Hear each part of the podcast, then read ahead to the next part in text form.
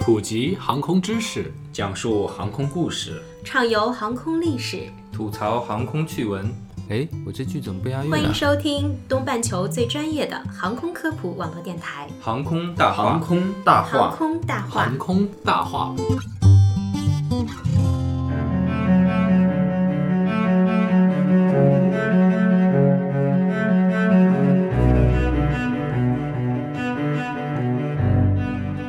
聊航空说大话，欢迎收听东半球最专业的航空科普网络电台《航空大话》。大家好，我是黑人。一转眼，第二届航空大话就要接近尾声了。今天大家听到的是我们和中国航发商发合作打造的发动机事故篇第四期节目。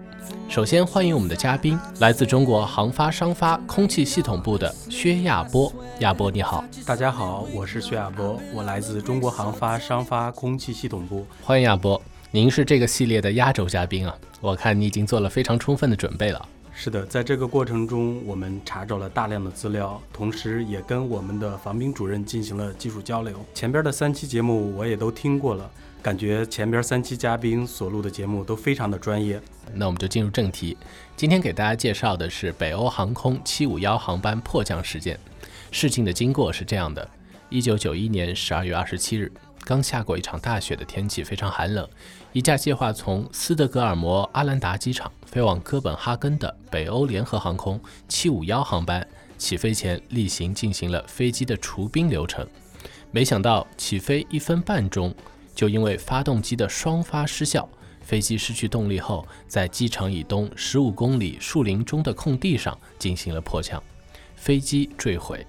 其中有九十二人因为飞机迫降的强大冲力而受伤，所幸的是，机上一百二十二名乘客以及七名机组人员全部生还。应该说啊，在历史事件中，起飞一分半就因为双发失效而产生的事故是非常罕见的。能否请亚波再给我们详细分析一下事故的情况呢？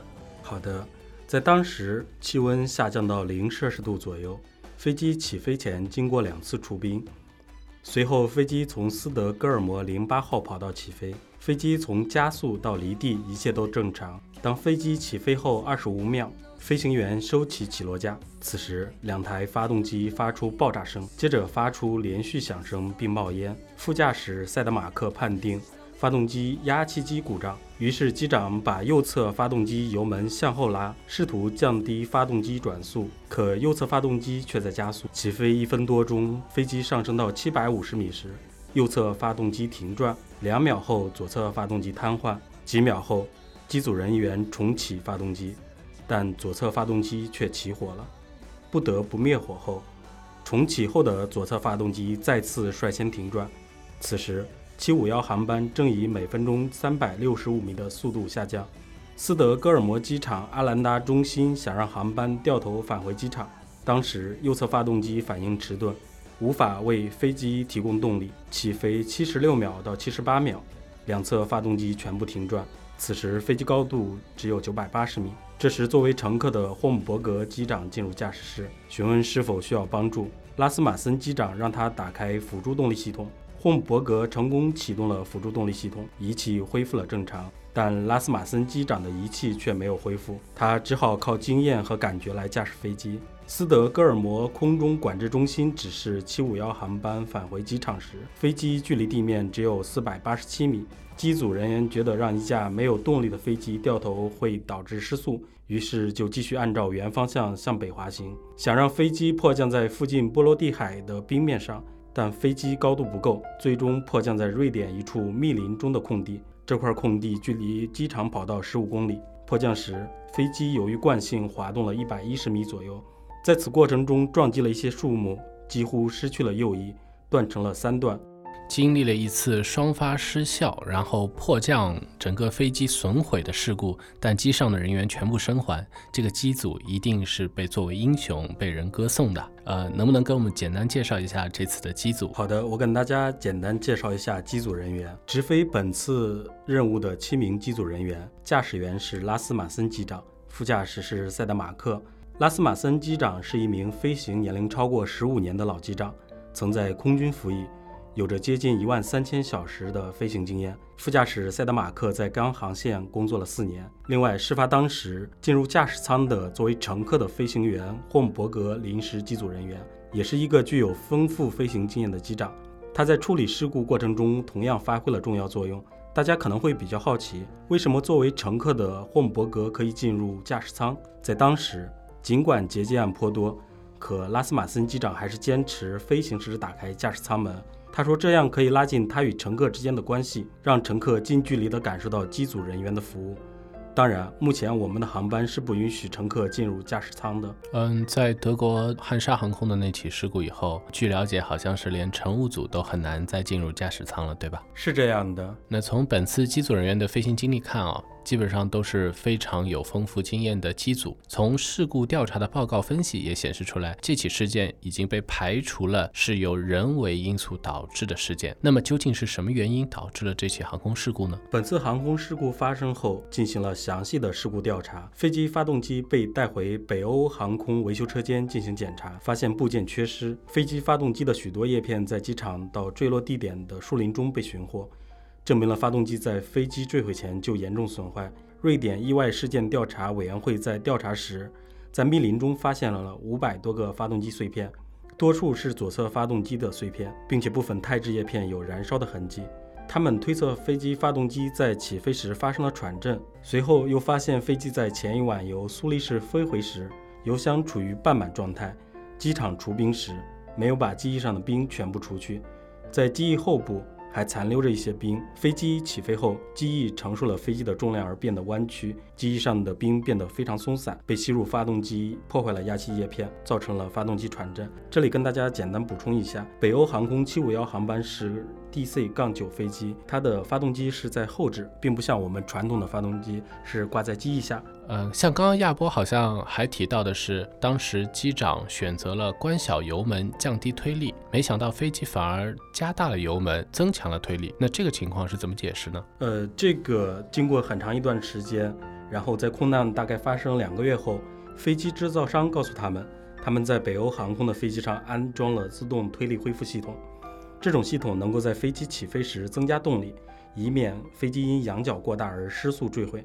当时拉斯马森机长减小油门时，系统误认为速度减小到了危险程度，所以系统加速，导致发动机继续高速旋转而破坏家具，进而失去了全部动力。而拉斯马森机长也不知道，当时唯一的解决方案是关闭自动推力恢复系统。那我把我了解的这个事故情况跟大家再转述一下，呃，请亚博给我把把关，看是不是这样。本次航空事故的开始呢，是由于结冰没有除干净，导致在极度寒冷的天气下，这个结的冰层啊往下掉，破坏了压气机的叶片，然后造成了飞机发动机的喘震。虽然机组采取了正常的操作，但是由于自动推力恢复系统反而加大了推力，最终导致了航空事故的产生。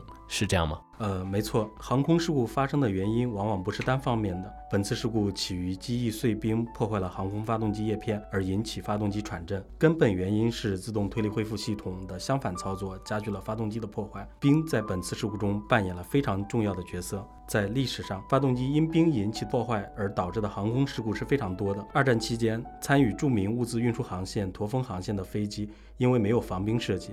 在当时出现了一系列的事故，是跟气象结冰有关的。此后，在防冰系统不断完善的过程中，依然有一系列的航空事故与结冰有关，如1982年的佛罗里达航空90号航班波托马河空难；1986年一架安24飞机在兰州坠毁；2004年 CRJ 200机型的包头空难；06年63空难；12年俄罗斯 ATR 杠72型飞机西伯利亚的空难。还有一四年 QZ 八五零幺航班的空难，还包括我们航空大话发动机事故篇每一期提到的空难事故，都是由结冰引起的。由此可见，防冰系统是非常重要而且必要的。那我们在发动机设计当中啊，是怎么考虑用技术的手段来避免这类事故的发生呢？发动机防冰是一个非常大的话题。简单的说，发动机防冰就是利用热或机械等方式，阻止发动机某些部位结冰，或者去除发动机某部位的结冰。避免冰对发动机造成灾难性事故。我今天要跟大家分享的发动机热气防冰设计只是其中的一个很小的点，需要气动传热结构控制等多个专业的知识来综合考虑。在这里，我们就结合我们的专业，简单介绍下发动机热气防冰技术。好的，相信听众朋友们也已经迫不及待了。这个得从防冰系统说起。防冰系统为航空器在结冰气象条件下防止零部件表面结冰的技术设施，在现代飞行器中广泛的采用热防冰系统。热防冰系统的热源可分为热空气、电加热或者热滑油。已有机型的设计，其防冰系统通常为热气防冰，主要是采用引气管路从发动机压气机引出热空气，通过对流换热来对防冰部件进行加热，达到防止零部件表面结冰的目的。热气防冰的主要工作原理是：当防冰部件表面被连续加热时，撞击在防冰表面上的水滴或者冰晶可以被加热到零摄氏度以上，并不断蒸发。如果防冰表面温度较高，加热区足够大。热气所提供的热量可以把表面收集的水全部蒸发掉，从而破坏了结冰条件，达到防止发动机零部件表面结冰的效果。经过亚波这样一个简单的介绍，我们可以对呃发动机热气防冰的原理有个初步的了解。刚才说的这些好像集中主要讲它的原理，那么具体的运用，包括怎么样作用在发动机上，能不能给我们再详细介绍一下？嗯，好的，给大家介绍一下我们主要开展的工作。首先，我们需要对发动机可能能的结冰表面开展结冰脱冰分析，获得是否需要防冰的需求。若有防冰需求，并确定采用热气防冰的设计，那么此时要完成热气防冰流路布局设计，确定热气防冰系统在发动机上的引气位置、排气位置，还有加热位置，形成发动机热气防冰流路布局方案。随后计算分析出设计点和典型状态点，并开展设计点的设计，使得热气防冰系统满足设计要求。开展典型状态点的校验工作，以完善设计。在设计过程中，我们需要与发动机总体以及相关部件进行不断迭代，进行设计复查、验算以及敏感性分析。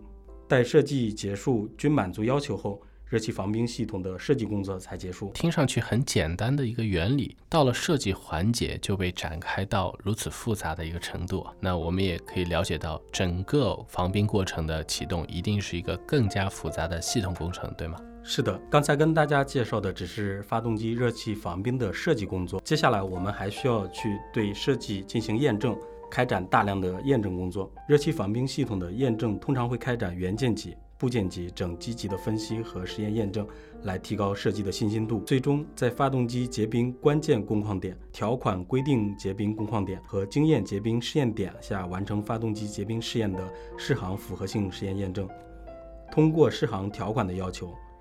但是受限于试验设备，部分工况点，如涉及到冰晶结晶条件，尚不能进行试验验证的，则可通过试验分析或者两者相结合的方式对适航条款的符合性验证。目前适航符合性是需要经过局方批准，只有经过了这些环节，我们的热气防冰才算验证完成。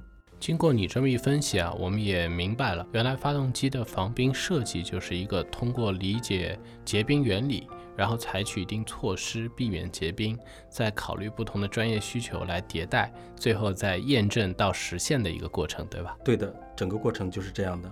再跟大家补充下，发动机防冰是一个系统工程，需要多方面的配合。发动机热气防冰只是其中一个环节。为了让我们的发动机在结冰环境中安全运行，我们还需要其他环节的配合。设计过程中不仅需要考虑发动机防冰，还要进行发动机吸冰试验。